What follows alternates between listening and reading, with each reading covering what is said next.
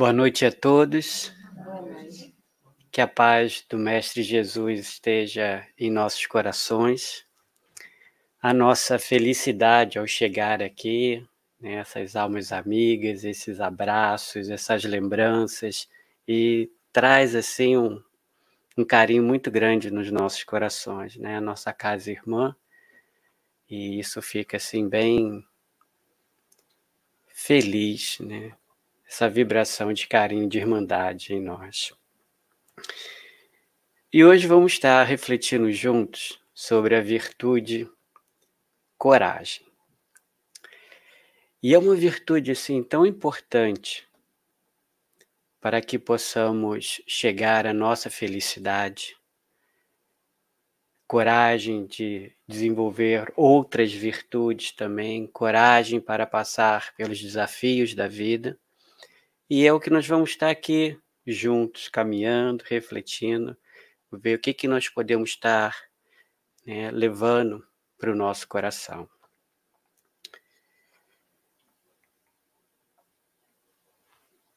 Vamos ver se eu não vou errar aqui, hein? Mas eu acho que ainda não. tá.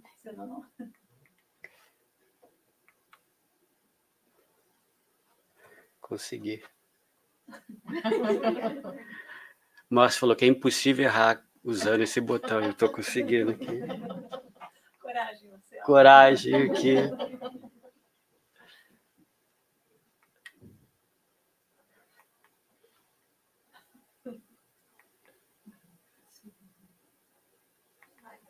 Aê, coragem, deu certo. Então, os livros que nós é, utilizamos para consulta, para nossa reflexão, um é O Homem Integral, né, Conflitos Existenciais, e o livro Iluminação Interior, né, de Joana de Ângeles, psicografado por, por Divaldo Franco. Então, vamos lá. Antes de falar da coragem, Quando existe a ausência da coragem, qual é o sentimento que vem dentro de nós? O medo. Então, antes da gente entrar na coragem, porque o medo, no nosso nível evolutivo, é muito mais comum a presença dele do que a coragem.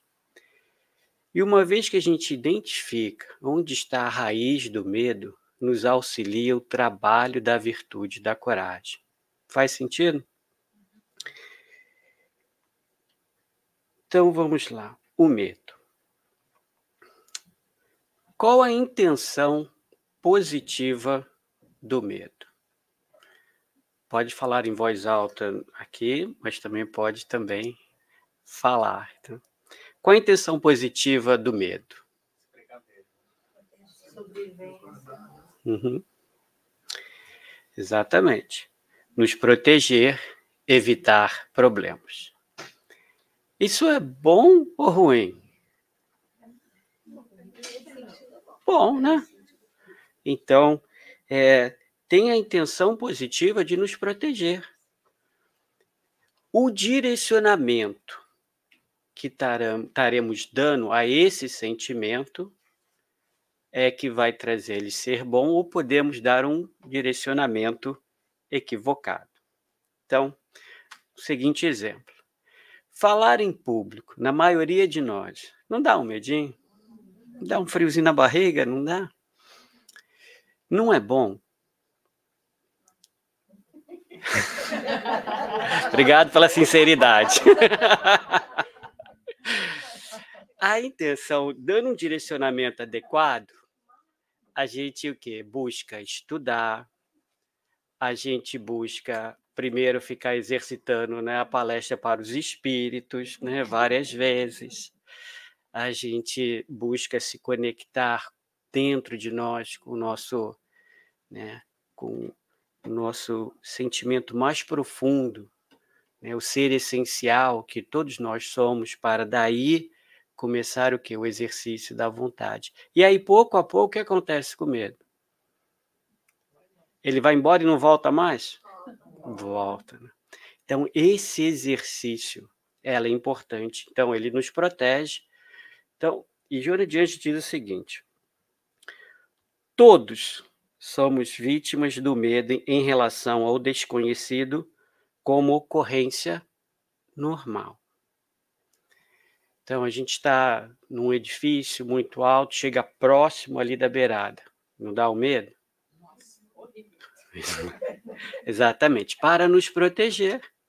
Né? Nós estamos protegendo de nós mesmos. Quando aí ela trabalha a questão, o, o medo de não ser amado, né? o, o medo de amar, que a pessoa acaba não correspondendo, ela ainda coloca isso como normal. Então a gente acaba trabalhando para realmente se proteger e poder dar um, um, um, direcionamento adequado.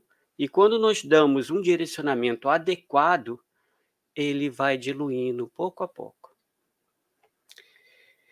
E quando nós damos um direcionamento inadequado? Então vamos supor, no mesmo no mesmo exemplo aqui. Vamos estar apresentando um estudo em público. Aí a nossa querida Soy passa um text, né, fazendo um convite. Aí finge que não vê, né? oh meu Deus do céu, desliga, finge que nem estou morto aqui, né? Então deixou que o medo prevalecer. Então ela coloca o seguinte, né? É, tornam aquados pelo medo patológico. Então é a questão de a gente estar. Tá, esse medo está me fazendo ficar aquado? Ou ele está. É, na realidade, o direcionamento quem dá somos nós, né? O, o medo aparece e como que direcionamento vai dar? Qual ação que eu vou estar dando? Eu vou estar buscando certos atos para diluí-lo ou eu vou ficar aquado? Aí, Joana de Ângelo, nós vamos estar trazendo aqui várias partes aonde que às vezes a gente acha que está dando um direcionamento adequado e acabamos não estamos dando um direcionamento adequado. Até aqui tranquilo? Então vamos lá. No livro Homem Integral e tem um capítulo falando sobre o medo. Decorrente dos referidos fatores sociológicos, das pressões psicológicas, dos impositivos econômicos. Então, esses três fatores, claro que debaixo dele tem várias outras situações, mas ela agrupou. Né? Sociológico, das pressões psicológicas e o impositivo econômico. O medo assalta o homem, empurrando para a violência irracional ou amargurando-se em profundo abismo, abismos de depressão. Então a pessoa sente aquada, então busca o quê? Ou a violência, ou ela acaba se fechando e entrando numa depressão. E ela continua. Num contexto social injusto, que é o nosso, né? planeta Terra ainda tem muita injustiça. A insegurança engendra muitos mecanismos de evasão da realidade, que dilacera o comportamento humano, anulando, por fim, as aspirações de beleza, de idealismo, de afetividade da criatura. Então, fomos criados para viver em sociedade, fomos criados, né? para a beleza, né? ao idealismo, a, a afetividade, o carinho, o amor. E o que acontece? Devido à insegurança, acabamos o quê? Nos tentando nos proteger, acabamos nos isolando. E ela continua. encarcerando-se cada vez mais nos receios justificáveis do relacionamento instável com as demais pessoas, claro, dentro ali de uma sociedade, onde a sociedade tem muitas pessoas instáveis, novamente tentando se proteger, surgem as ilhas individuais e grupais para onde fogem os indivíduos na expectativa de equilibrar-se, sobrevivendo ao tumulto e à agressividade, assumindo sem dar-se conta um comportamento alienado que termina por apresentar-se igualmente patológico. Então, conforme a gente está lendo aqui, também observar dentro de nós. Quando nós passamos por uma determinada prova, por uma determinada situação, qual é o nosso comportamento? Aonde até o medo se apresenta. Mas qual o direcionamento que estamos dando das nossas ações? É que ela é bem mais clara aqui, por uma questão até que passamos é, recentemente. As preocupações para resguardar-se, poupar a família dos dissabores dos delinquentes, mantendo os haveres em lugares quase inexpugnáveis, fazem um homem emparedar-se no lar ou aglomerar-se, obrigado, em clubes com pessoas selecionadas, com pessoal selecionado, perdendo a identidade em relação a si mesmo, ao seu próximo e consumindo-se em conflitos individualistas, a caminho dos desequilíbrios de grave porte. Então, não muito tempo atrás tivemos o desafio da pandemia, que se vê os extremos, como eles são, assim, de tomar cuidado. Um, achar que não tem nada. O outro lado, fechar completamente, porque pode adoecer também psicologicamente. E vemos hoje, né, quantos é, desafios não estamos passando. Então, esses movimentos né, de, de tentar se proteger, se se desconectando completamente ali da sociedade, ele não nos auxilia.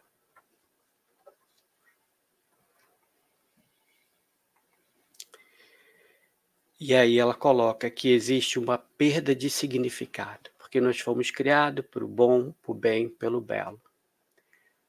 A gente se desconectando do nosso, né, da, da nossa missão, né, do nosso desenvolvimento, é aí que nós adoecemos, o medo acaba passando a ficar patológico.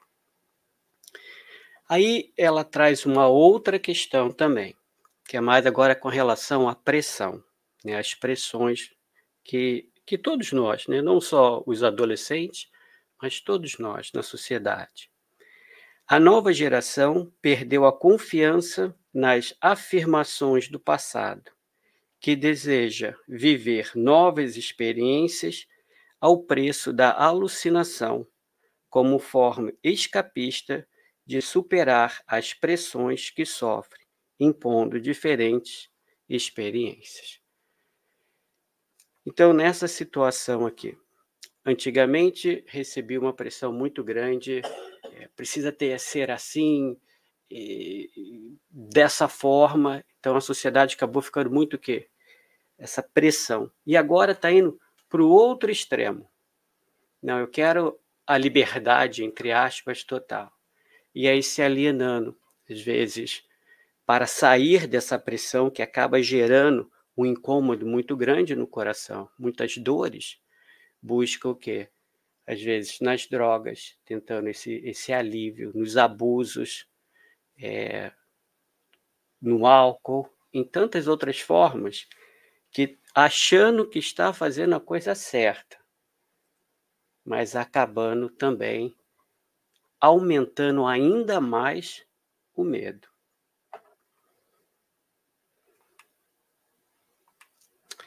A alucinação, como ela colocou antes, a alucinação generalizada certamente aumenta o medo nos temperamentos frágeis, nas é, constituições emocionais de pouca resistência.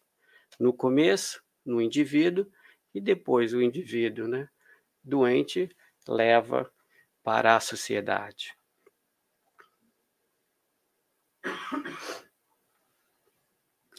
Você vê, de novo, e tantas outras, é, é importante o discernimento das nossas atitudes.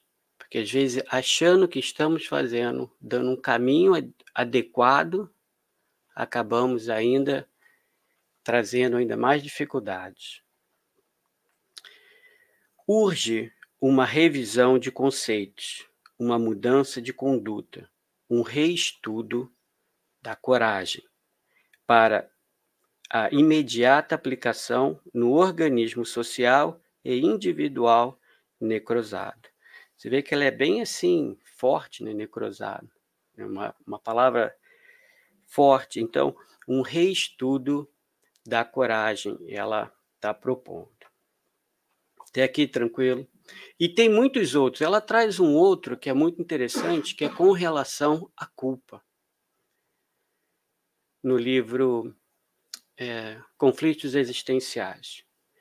E às vezes não é a culpa gerada nessa encarnação, culpa gerada em encarnações passadas, que na época não tivemos ali a coragem de ressignificar aquele equívoco, ela permanece é, conosco, vem conosco nessa nova personalidade que estamos aqui atuando, e às vezes não sabendo o porquê dessa, desse medo.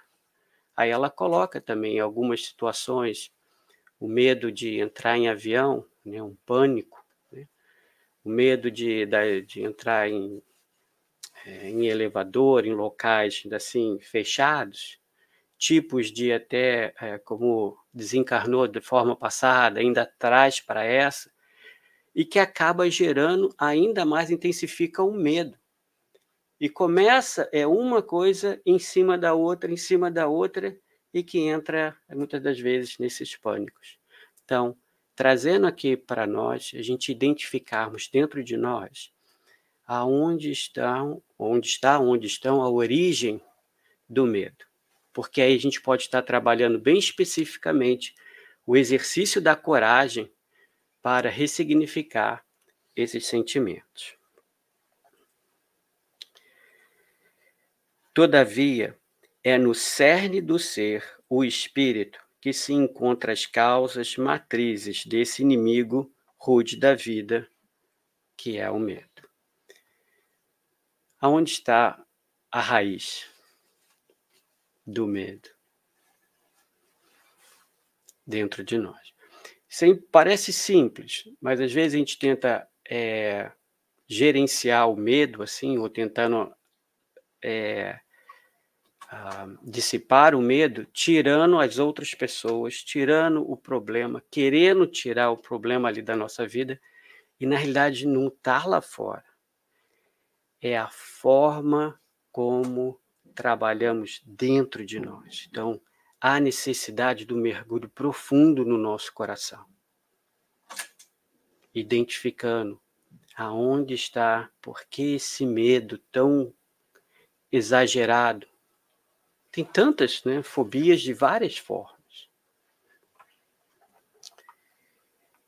Então vamos lá. Aí agora, qual é a virtude que ilumina o medo? A coragem. Antes de falar da coragem, é muito comum é, a gente escutar: ah, eu estou com medo, eu estou com, com raiva, eu estou com uma ansiedade, eu quero arrancar isso de mim. A gente consegue arrancar o medo dentro da gente? Consegue, não, agora tem que ser, não aguento mais. Fazer uma reflexão na parábola do joio e do trigo. Nós não vamos fazer a exegese dela por inteiro, mas tem certas partes aqui que nós vamos estar olhando que ela trata desse processo de transmutação né, do, do sentimento egóico né, pelas virtudes. Nós vamos estar fazendo vamos, a leitura, mas depois a gente vai refletir pela a parte principal aqui, nesse caso que nós estamos trazendo. Então, a parábola está em, em Mateus, capítulo 16, é, versículo de 24 a 30. Propôs-lhe uma parábola dizendo: O reino dos céus é semelhante ao homem que semeia boa semente no seu campo. Mas dormindo os homens, veio seu inimigo e semeou o joio no meio do trigo e retirou-se. E quando a erva cresceu e frutificou, apareceu também o joio. E os servos do pai de família, indo ter com ele, disseram-lhe: Senhor, não semeaste tu no teu campo boas sementes? Por que tem então o joio? E ele lhes disse: O inimigo é quem fez isso. E os servos lhe disseram: Queres, pois, que vamos arrancá-lo? Porém, ele lhes disse: Não, para que ao colher o joio, não arranqueis também o trigo com ele. Deixai crescer ambos juntos até a ceifa e por ocasião da ceifa darei aos cefeiros. Colhei primeiro o joio e atai-o em molho para o queimar, mas um trigo ajuntai-o no meu celeiro. Então, trazendo aqui dois símbolos, o joio como os sentimentos egóicos e o trigo como as virtudes. Né? Então, Jesus faz até essa, essa pergunta consciencial: que fazer então? Né? Posso arrancar o joio? Posso arrancar o sentimento egóico? Disse: não, deixa crescer os dois juntos. Essa passagem é muito significativa porque nos auxilia a entender esse processo. Muitas das vezes, se sentimos um sentimento egóico, como a raiva, ou uma a inveja, ou um sentimento de menos-valia, achamos que né, todo mundo e ninguém sente nada, só eu que sinto. E nós vamos, vai estar coexistindo a virtude, o sentimento egóico, por muito e muito tempo. Quando que nós não vamos ter mais sentimento egóico? Quando que vai ser a ceifa? Quando a gente não vai ter mais nenhum sentimento egóico. Quando isso acontece? Só quando a gente for espírito crístico. Porque isso acalma, alivia o nosso coração de querer ter a mudança abrupta. Então esses sentimentos eles vão coexistir, o da virtude e também o do sentimentos egóicos, tantos eles. O objetivo, a ideia é, vamos supor, estamos aqui, né, o joio e o trigo. O que eu estarei colocando no solo? Porque o que eu colocar no solo vai fazer a diferença se eu vou estar alimentando cada vez mais o trigo ou eu vou estar alimentando o joio. Isso é o que nós podemos fazer. Está dentro das leis da natureza. Então, o movimento de amor nutre o trigo. O movimento de desamor nutre quem? O joio. Então, veio um sentimento egóico, veio a raiva, nesse caso, um medo, um movimento de autoacolhimento dessa autoaceitação. Aceitar que eu estou com raiva, aceitar que eu estou com inveja, aceitar que eu estou. Essa aceitação já é um movimento de auto-amor.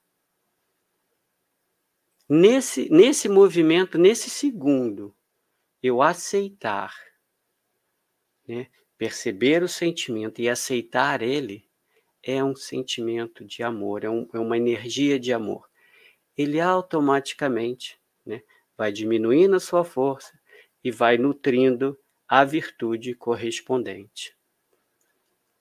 Não dá uma, uma tranquilidade, porque a gente não acha que a gente é um ETzinho diferente, que todo mundo só tem vida perfeita, só eu que venho esses sentimentos e, e de repente a gente começa a se afastar, porque não, eu não pertenço a esse grupo, porque esse grupo é todo mundo Ninguém tem problema. Só eu que tenho esses sentimentos. Então, reconhecer esse, conhecer esse processo traz muita paz no nosso coração, essa aceitação do nível onde nós estamos. Tudo bem? Então vamos lá, coragem. Coragem significa, no seu sentido mais profundo, agir pelo coração. Que a coragem ela é desenvolvida através de outras virtudes, como a fé, a convicção, a confiança em si mesmo, em Deus e nas leis divinas. Então, quanto mais nós vamos refletindo sobre Deus, o nosso Pai, tem alguém abandonado por Deus? Não tem. Às vezes a gente se sente abandonado. Eu me sinto.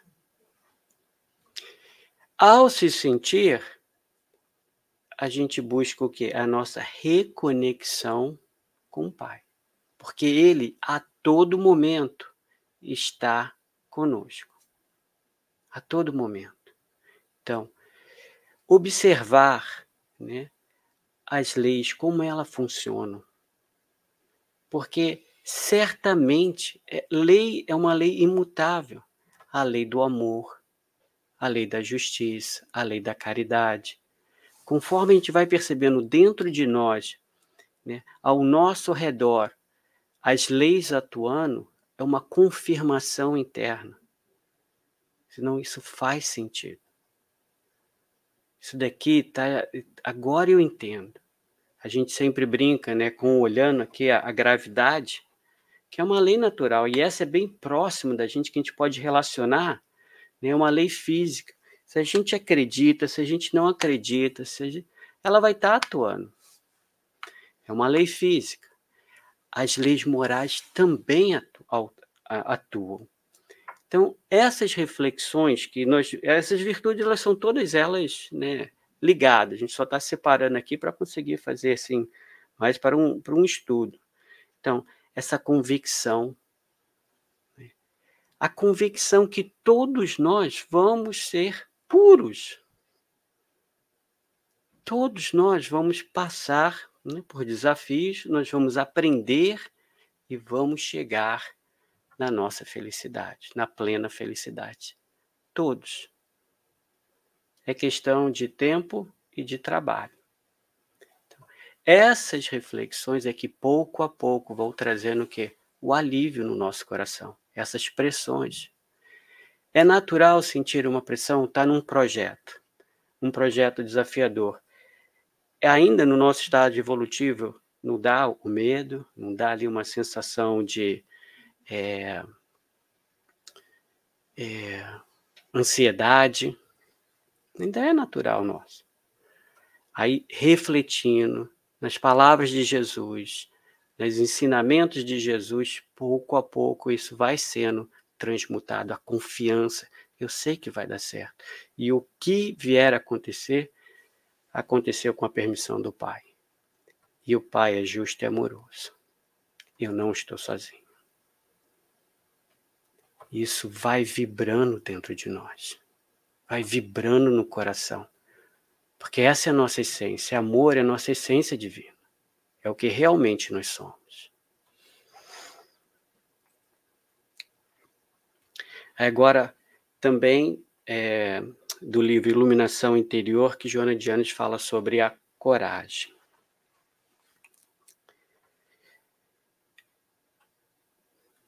A coragem real é o esforço moral desenvolvido pelo ser humano para libertar-se da autoimagem que se acredita superior às das demais pessoas no seu círculo social.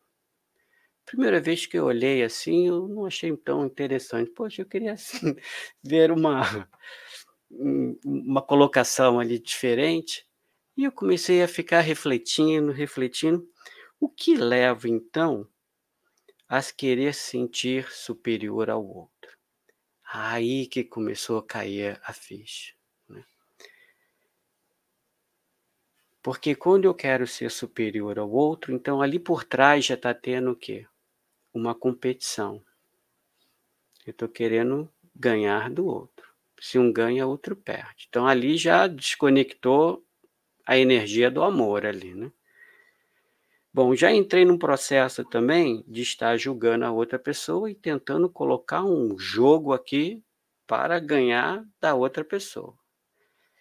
Às vezes, querer ser amado por uma outra pessoa, porque às vezes internamente eu ainda não me amo. Então eu preciso fazer jogos, jogos psicológicos para que a outra seja o bonzinho, para que a outra pessoa me aceite, porque eu ainda não estou me aceitando. Então, ela resumiu numa questão final, mas por trás dessa colocação de querer ser melhor do que o outro, tem uma questão interna é, para ser trabalhado. E a coragem é o esforço que fazemos para não entrar nesse movimento. Faz sentido? É fácil trabalhar internamente? Não é. Não é. E quanto mais a gente vai ali descascando, tirando uma pele, tira outra, tira outra, e ainda tem mais. A gente vai percebendo. Quanto mais a gente é honesto conosco mesmo, nos conhecendo, a gente vai percebendo. E aí ela continua. Quase sempre a coragem está associado com a intemperança e a agressividade nos atos, por cujos meios o indivíduo resvala na precipitação, incapaz de conter o ímpetus de violência que o aturde. Não é muito comum a gente ter como ideia associar a coragem com a violência, com aquele. Até nos filmes, né? O super-herói é aquele que vai e bate e, faz isso e cria aquela imagem que a coragem é aquele que vai pela agressividade tentar resolver uma situação. Que na realidade John Jones coloca que é um desequilíbrio emocional, o que às vezes colocamos como coragem. É que a coragem ela está no coração e não nessa nesse movimento de ataque. A coragem dá forças para que sejam suportadas as provações mediante a conduta de misericórdia, munindo-se de cautela, a fim de que o tormento íntimo não se exteriorize de maneira destrutiva. No livro dos Espíritos, né, é, na questão 115, né, os Espíritos colocam que para que possamos crescer, nós vamos passar por provas, todos nós. E a forma como nós vamos lidar com essas provas é que vai fazer a diferença. Se nós vamos estar aprendendo com as provas ou não, tendo que passar ali por elas até enquanto a gente vier aprender a passar pelas provas, utilizando ali as leis divinas. No caso, ela coloca aqui que é misericórdia. Ela também traz uma questão interessante, que né, essa, essa, essa força para suportar o quê? O tormento íntimo. Ainda vamos ter o tormento íntimo numas provas? Muito natural, porque nós estamos desenvolvendo ainda a virtude.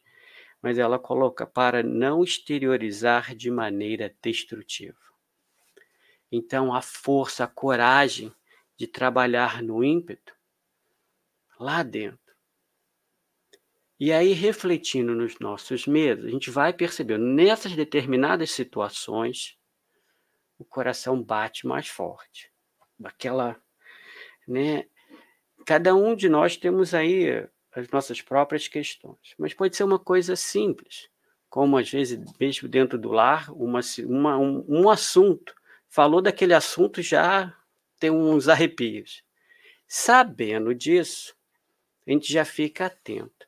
Quando esse assunto vier, dessa vez eu vou buscar silenciar, fazer os esforços internos para que as minhas questões egóicas não venham sair, né? não chegar a lá fora. Então, a Simone, que eu amo muito, fala de algum assunto que eu ainda não estou muito bem preparado, e aí gera. Se não, agora eu vou buscar silenciar. Ainda não consigo falar, mas eu já silencio. Esses são os exercícios de, do dia a dia. Essas são, são pequenas coisas que pouco a pouco vai desenvolvendo a nossa coragem, vai desenvolvendo as virtudes dentro de nós.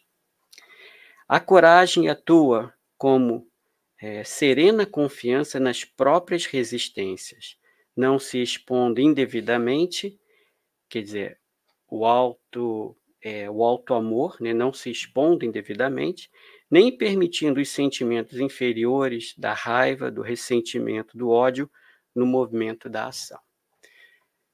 De novo, a gente estava olhando lá, né? O medo, vai dar o direcionamento que nós vamos dar, é que vai fazer a diferença. Então, quando nós damos um direcionamento na nossa ação, mas que já buscando trabalhar ali a raiva, o ressentimento, o ódio, a ação ela já não vai trazer conflitos internos ou depois ter que retornar para ressignificar aquela ação que foi feita.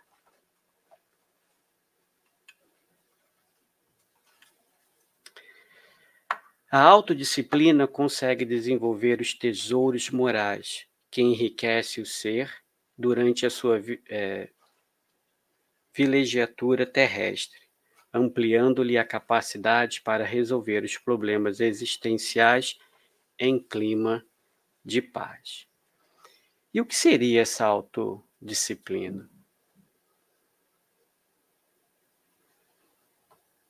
Muito bem, estou lendo os pensamentos. é.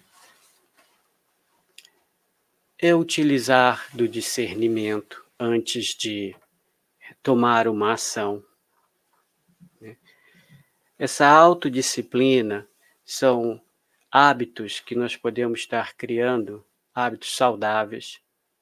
Então, tem vários pontos que entram ali dessa autodisciplina, nos preparando, né, nos capacitando para resolver problemas em clima de paz.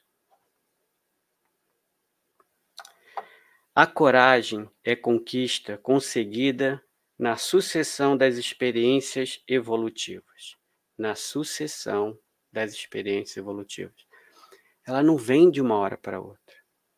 Então, que, né, que passamos por um experiência, que conseguimos utilizar a coragem, não significa que ela já está plena. São vários exercícios né, que Deus vai nos trazendo no, para nos auxiliar esse desenvolvimento.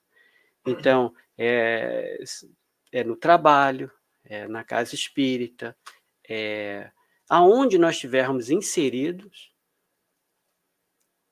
vão chegar os desafios. A coragem, perdão,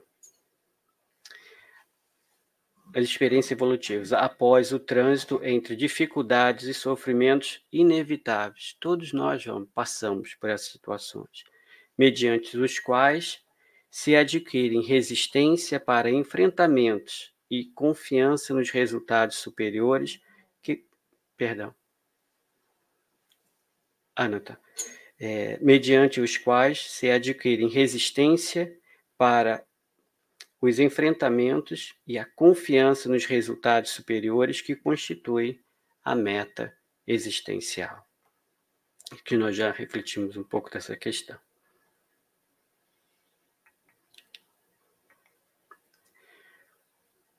Robustecem-se com o alimento da convicção íntima de que se encontram possuídos e por tal razão não desfalecem, não alteram o rumo ou diminuem a intensidade dos esforços.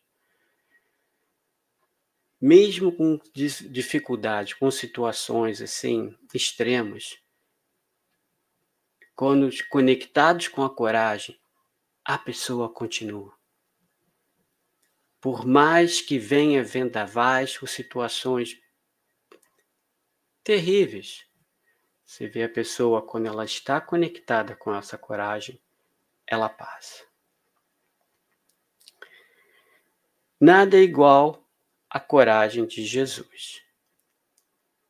A gente estudando o Evangelho, estudando ali né, tantas as, os desafios que ele enfrentou, a coragem dele. Esse abraço, né?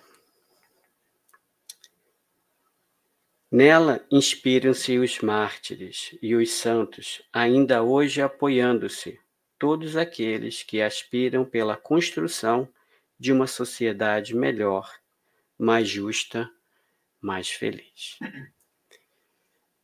E aí, quando né, li essa parte, né, veio os vários livros que a gente lê na codificação, tanto ali o céu, o inferno, né, no, na a lista ali dos, dos espíritos felizes os desafios que eles não passaram aqui na, na Terra.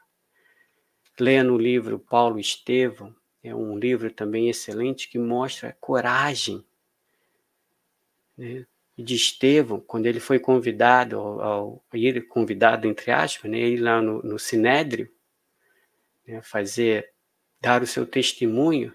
Imagine um pouquinho aqui do, do cenário ali convidado a ir no Sinédrio, aonde ele estaria sendo ali acusado por estar né, auxiliando as pessoas e levando a palavra de Jesus para frente.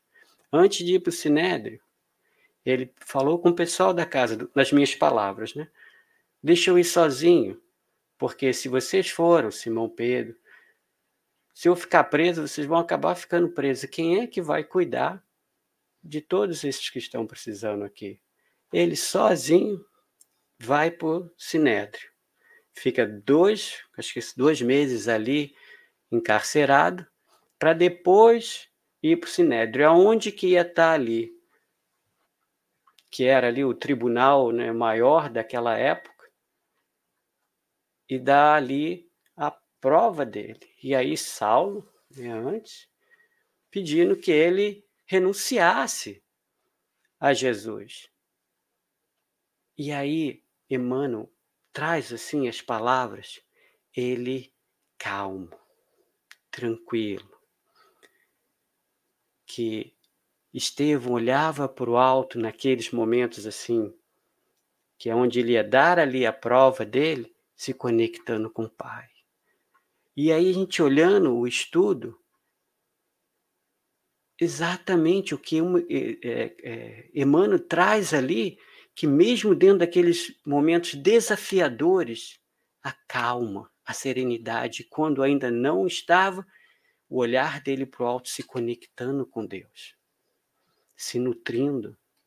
E ali sim, dizendo que não iria negar a de Jesus, que ele podia morrer ali e que para ele né, morrer em nome de Jesus já era uma glória, porque Jesus morreu para mostrar como viver né, com amor. E ali, muitos já conhecem a história, ele não renuncia à palavra de Jesus, ali continua ali as pedradas, e momentos lindos vão acontecendo depois. Quando ele já está ali quase já desencarnando, vem Jesus e ali passa a mão no rosto dele. Ele ali ele começa a sentir aquele amor, aquele carinho. O pessoal jogando a pedra nele, Saulo olhava para ele e não acreditava, mas como é que pode?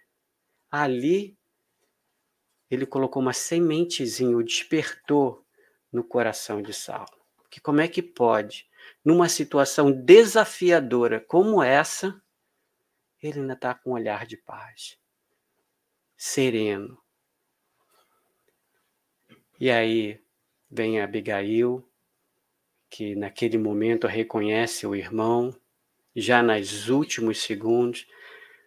Eles são levados para uma sala, porque ele, ela pediu, falou que era o irmão dela. Saulo pede para retirar ele, e numa sala onde que ele poderia estar, não, não fica com ele. Ele não fala mal ali de Saulo. Ele até fala é que ele não conhece Jesus, eu já conheço. Que o dia quando ele conhecer Jesus, o que ele faz né, por Moisés, quando ele conhecer Jesus, então. E foi o que aconteceu. Quando ele conheceu Jesus, como ele nos transformou. Agora, ele mostrando a coragem da mudança interna. O quanto ele não mudou. Não foi um trabalho assim dentro, na alma, para fazer essa transformação. Então, é possível.